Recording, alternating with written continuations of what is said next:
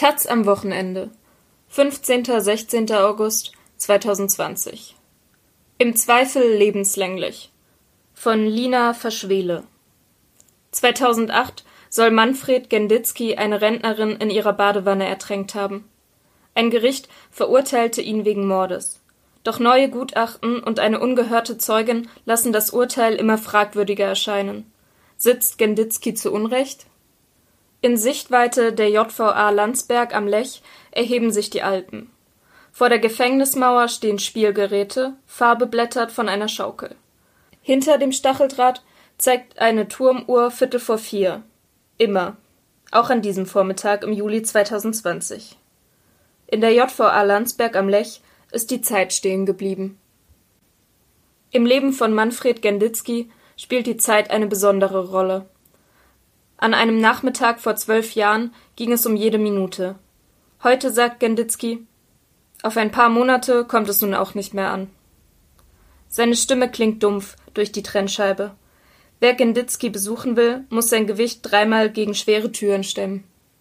In blauer Hose und faltenfreiem Hemd sitzt Genditzki im Besucherraum. Das Gegenlicht lässt ihn blass aussehen. Normalerweise wäre Genditzki jetzt in der Wäscherei. Von sechs bis drei hat er Schicht. Danach eine Stunde Hofgang, dann ein bisschen Schach. Genditzki ist wegen Mordes zu lebenslanger Haft verurteilt. Am 28. Oktober 2008 soll er die Rentnerin Lieselotte Kortüm in ihrer Badewanne ertränkt haben. Schon zweimal hat ihn ein Münchner Gericht schuldig gesprochen. Doch bis heute gibt es Zweifel. Glaubt man dem Urteil, ist Lieselotte Kortüm das Opfer eines Mörders. Glaubt man den Unterstützern Genditzkis, ist er das Opfer eines Justizirrtums. Manfred Genditzki hat die Tat immer bestritten. Vier neue Gutachten und eine ungehörte Zeugin sollen jetzt beweisen, dass der Tod Kortüms ein Unfall war. Im Juni 2019 hat Genditzkis Anwältin die Wiederaufnahme des Verfahrens beantragt. Über 1000 Menschen unterstützten das in einer Petition. Doch bislang hat das zuständige Gericht nicht entschieden. Am 28. Oktober 2008 kümmert sich Manfred Genditzki schon seit 13 Jahren um Lieselotte Kortüm. Er ist Hausmeister in der Wohnanlage, in der die Rentnerin lebt. Und er ist die Hauptbezugsperson von Frau Kortüm, wie es später im Urteil heißt. An jenem Oktobertag holt Genditzki sie aus dem Krankenhaus ab, wo die 87-Jährige wegen Magen-Darm-Beschwerden behandelt wurde. In ihrer Wohnung in Rottach-Egern am Tegernsee trinken die beiden gemeinsam Kaffee. Von da an unterscheiden sich die Erzählungen. Gegen 15 Uhr muss es zum Streit gekommen sein, urteilen die Richter. Genditzki habe die alte Dame zweimal mit großer Wucht auf den Hinterkopf geschlagen oder sie geschubst. Sogleich habe er seine Tat bereut. Um 14.57 Uhr ruft er Kortüms Hausarzt an. Zweimal hintereinander lässt er es kurz läuten. Dann habe er es sich anders überlegt. Um 15.09 Uhr gibt er dem Pflegedienst Bescheid, dass die Rentnerin nun zu Hause sei. In den elf Minuten dazwischen, so das Urteil, soll Manfred Genditzki Lieselotte Kortüm in ihrer Badewanne ertränkt haben, um seine Gewalttat zu vertuschen. Genditzki sagt, er habe mit seinen Anrufen einfach den Arzt und den Pflegedienst informieren wollen, dass Kortüm wieder zu Hause sei. Hinter der Trennscheibe spricht er nur in knappen Sätzen über diesen Tag. Zu viel reden, das hat ihn überhaupt erst ins Gefängnis gebracht, glauben manche. Denn anfangs gibt es gar keinen Tatverdacht. Der Rechtsmediziner geht von einem Unfall aus. Doch Manfred Genditzki bringt noch am Todestag Schmuck zur Polizei, den die Rentnerin seiner Frau geschenkt hat, um nicht als Erbschleicher dazustehen, wie er sagt. Er zeigt den Beamten einen Kassenbon, der auf 15.30 Uhr datiert ist. Bei einer zweiten Vernehmung soll er mindestens eine halbe Stunde lang ohne Pause geredet haben. Die Beamten finden das verdächtig. Geditzky denkt sich nichts dabei. Ich habe immer an das Gute geglaubt. Manches, was er sagt, würde draußen abgedroschen klingen. Hinter den Gefängnismauern tut es das nicht. Noch bei seiner Verhaftung habe Genitzky gedacht, die Sache kläre sich schnell. In den Vernehmungen aber sei es zugegangen wie auf einem Flohmarkt. Beamte hätten ihn gedrängt, etwas zuzugeben, um eine geringere Strafe zu erhalten. Sagen Sie doch, dass Sie etwas damit zu tun haben. Vielleicht haben Sie die Dame ja auch nur geschubst. Solche Sprüche kamen da, sagt Genditzki. Wochen nach dem Tod von Kortüm ändert der Gerichtsmediziner sein Gutachten. Nach einem Besuch in ihrem Bad schreibt er, ein Sturz in die Wanne könne nicht die zwei Hämatome am Hinterkopf der Toten erklären. Ein Unfall sei somit ausgeschlossen. Seinen Befund demonstriert er im Gerichtssaal an einem selbst gebastelten Badewannenmodell. Der Rechtsmediziner kann den Todeszeitpunkt nicht exakt bestimmen. Auch findet sich keine DNA von Genditzki an der Toten. Und Zeugen berichten, dass Kortüm immer wieder unter Schwindelattacken gelitten habe und gestürzt sei. Dennoch schließt das Urteil einen Unfall aus. In den Monaten vor ihrem Sturz seien schließlich keine Stürze mehr in der Krankenakte der 87-Jährigen dokumentiert. Auch die Frage, ob Kortüm ihre Badewanne überhaupt benutzt habe, wird vor Gericht tagelang diskutiert. Hat sie ihre Füße darin gewaschen? Oder schmutzige Kleidung eingeweicht? Ihre Wäsche war wegen der Magen-Darm-Beschwerden verkotet. Zeugen beschreiben sie als jemanden, dem Hygiene wichtig war. An der Badewanne findet sich ihre DNA. Trotzdem schließt das Gericht aus, dass die ältere Dame ihre Wanne benutzte. Sie habe doch zu viel Angst vor Stürzen gehabt. Staatsanwalt Florian Gliwitzki sieht ein triftiges Motiv. Im Oktober 2008 hat Manfred Genditzki über 120.000 Euro Schulden. Tage vor dem Tod von Kortüm zahlt er 8.000 Euro zurück. Der Hausmeister habe offenbar Geld entwendet und Kortüm sei ihm auf die Schliche gekommen. Dann habe er zugeschlagen. Doch Manfred Genditzki kann vor Gericht belegen, dass er nichts gestohlen hat. Bis heute geht es immer wieder ums Geld. Auch andere Inhaftierte glauben an seine Unschuld, erzählt Genditzki. Die sagen, wenn du mal rauskommst, bekommst du richtig Geld. Genditzki redet jetzt schneller und lauter. Er sagt, eine Haftentschädigung sei ihm doch egal. Er wolle seine Familie sehen. Manfred Genditzki hat drei Kinder. Sie sind 33, 14 und 11 Jahre alt. Als seine jüngste Tochter zur Welt kam, saß er schon in Haft. Vor einigen Wochen wurde seine zweite Enkelin geboren und Genditzki war immer noch im Gefängnis. Auch seinen 60. Geburtstag im Mai hat er dort verbracht. Den letzten Familienbesuch bekam er im Februar. Wegen der Corona-Pandemie sind Treffen momentan nur hinter Trennscheibe möglich. Ohne Umarmungen lohne sich die stundenlange Fahrt für die Familie nicht, sagt Genditzki. Mit seinen jüngeren Kindern telefoniert er seitdem zweimal im Monat. Sie sprechen dann über Fußball, Turnen oder Taekwondo. Wenn sie kommen, sind sie wieder ein Stück größer, und nichts davon erlebe ich. Vor der Haft wollte Genditzki sein Haus abbezahlen, mal in den Urlaub fahren. Jetzt will er die Wiederaufnahme seines Verfahrens schaffen. Wenn er entlassen werde, müsse er seine Frau eigentlich ein zweites Mal heiraten, scherzt er, als Dank für ihre Loyalität. Echte Pläne für ein Danach macht er nicht. Kann sein, ich komm raus und sie sagt, ich brauch den Deppen nicht mehr. Als sich im ersten Prozess herausstellt, dass der Hausmeister nichts gestohlen hat, präsentiert Staatsanwalt Gliwitzki ein neues Motiv. Stress. Am Tag bevor die Richter ihr Urteil sprechen, erklärt der Staatsanwalt, Kortüm habe es geärgert, dass Genditzki an jenem Oktobertag schon gehen und seine Mutter im Krankenhaus besuchen wollte. Genditzki habe sich bedrängt gefühlt und die Kontrolle verloren, also zugeschlagen. Das Gericht folgt der Argumentation. Am 12. Mai 2010 spricht ihn die erste Strafkammer des Landgerichts München II schuldig.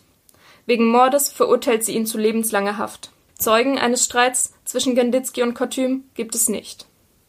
Nach dem ersten Prozess bekommt Genditzki einen neuen Anwalt, einen Experten für Revisionen. Sein Antrag hat Erfolg. Der Bundesgerichtshof hebt das Urteil auf und rügt das Verfahren. Gegen die geänderten Vorwürfe habe sich Genditzki nicht ausreichend verteidigen können. Im November 2011 beginnt eine neue Verhandlung, dieses Mal vor der vierten Strafkammer, aber wieder am Landgericht München II. Im Spiegel schreibt eine Reporterin, im Fall Genditzki sei es durch den ersten Prozess fast zum Gau gekommen. Nun erhalte Genditzki eine zweite Chance. Doch am 17. Januar 2012 spricht das Gericht Genditzki erneut schuldig. Manche Passagen aus dem ersten Urteil übernimmt es Wort für Wort. Auch den Streit, für den es keine Zeugen gibt. Frau Kortüm habe darauf bestanden, dass Genditzki später mit seiner Familie zum Kaffee trinken komme.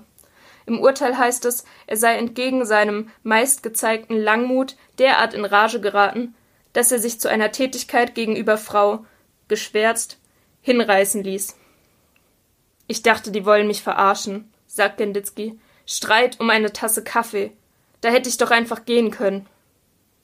Dass Manfred Genditzki jemals die Nerven verlor, ist nicht belegt. Er ist jemand, der gerne gebraucht wird. Auch im Gefängnis will er sich einbringen. Wegen des Coronavirus gelten zusätzliche Schutzmaßnahmen.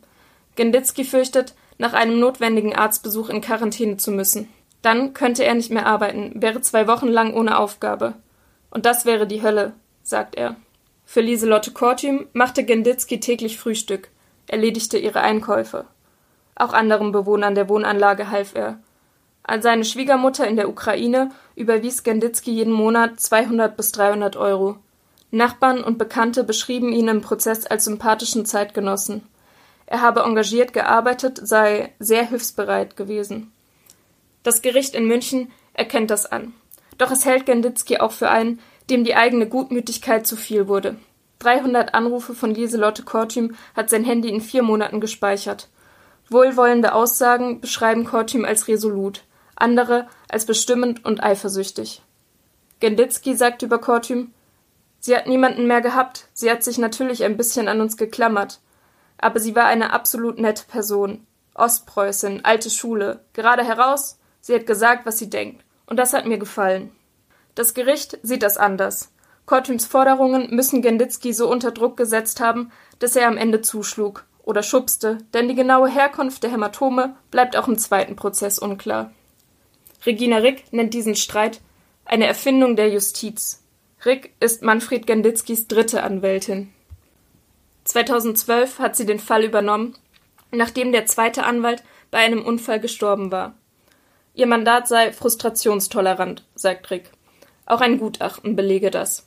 Doch selbst das habe das Gericht zu Genditzkis Nachteil interpretiert. Als müsse auch einem friedfertigen Menschen irgendwann das Fass überlaufen. Rick empfängt in ihrer Kanzlei im Zentrum Münchens. Große Räume, hohe Fenster, Parkett. Möglich machen das Einnahmen aus dem Wirtschaftsrecht. Am Fall Genditzki arbeitet Rick meist pro bono. Sie ist überzeugt davon, dass Manfred Genditzki unschuldig ist. Sieben Jahre lang hat Rick Belege für Genditzkis Unschuld gesammelt. Mehrere Zehntausend Euro hat die Erstellung von Gutachten gekostet. Rick und die Unterstützer Genditzkis haben sie über Spenden finanziert. Die Anwältin klappt ihren Laptop auf und öffnet eine Computersimulation. Sie zeigt eine animierte Person vor einer Badewanne. In Zeitlupe fällt ihr Körper von über hinein. Zweimal schlägt der Kopf dabei an die Wanne. Schließlich bleibt der Körper in der Position liegen, in der auch Lieselotte Kortüm gefunden wurde. Die Simulation und die Gutachten legen nahe, dass die Tote sich ihre Hämatome sehr wohl bei einem Sturz habe zuziehen können. Über ein weiteres Gutachten hat Rick den Todeszeitpunkt eingrenzen lassen. Mit verschiedenen Methoden haben mehrere Wissenschaftler berechnet, dass der Tod vermutlich nach 15.30 Uhr, wahrscheinlich aber noch später eintrat. Alle Gutachter verweisen auch auf Unsicherheiten in der Berechnung. Aber selbst wenn wir für Herrn Genditzki die ungünstigen Bedingungen annehmen, ist die Dame aller Wahrscheinlichkeit erst dann gestorben, als Herr Genditzki längst ein Alibi hatte, sagt Rick. Der Wert von Gutachten ist in der Justiz umschritten.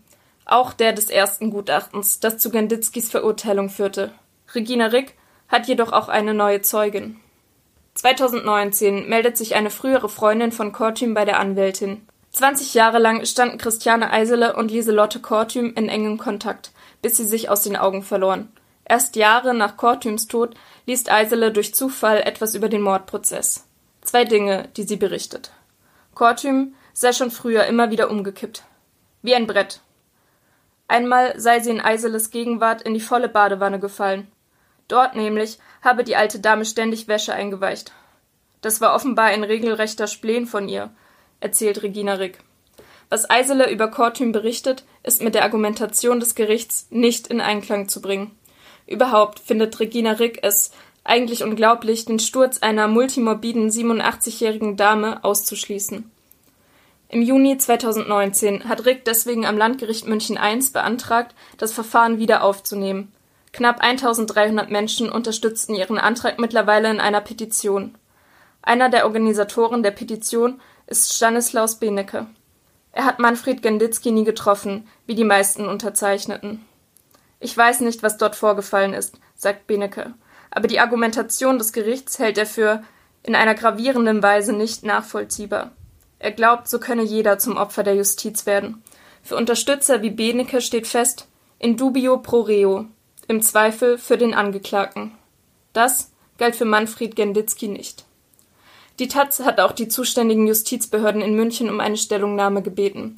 Schon im Herbst 2019 empfahl die zuständige Staatsanwaltschaft, Ricks Antrag abzulehnen. Kommentieren dürfe sie das nicht, da ein laufender Antrag einem laufenden Verfahren gleichkomme.